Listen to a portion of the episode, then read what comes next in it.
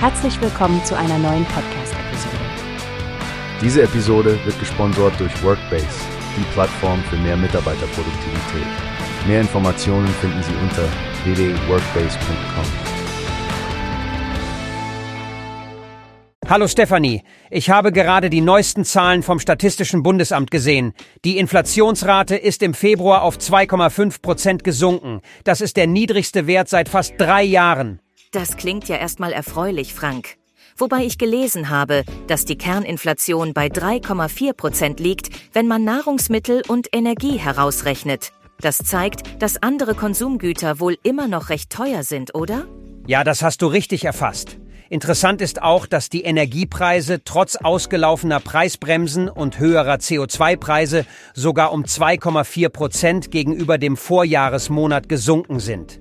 Ich hatte ja mit einem Anstieg gerechnet. Da sieht man mal, wie komplex das Thema ist.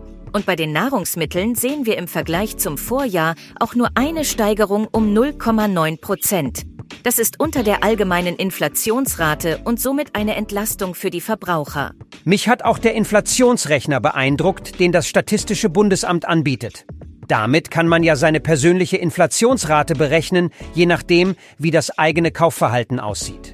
Stimmt, das ist ein super Tool für Verbraucher, um einen Überblick zu bekommen. Aber sag mal, Frank, hast du gesehen, dass die endgültigen Ergebnisse erst am 12. März kommen?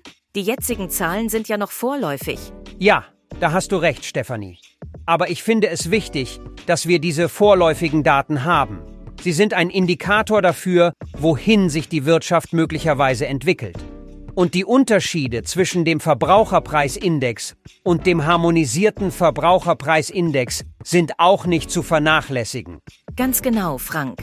Der HVPI bezieht sich ja mehr auf die gesamteuropäische Sicht und aktualisiert seine Gütergewichte jährlich, ohne Revision der Vergangenheitsdaten. Das erklärt manchmal die Diskrepanzen in den Zahlen. Da hast du vollkommen recht.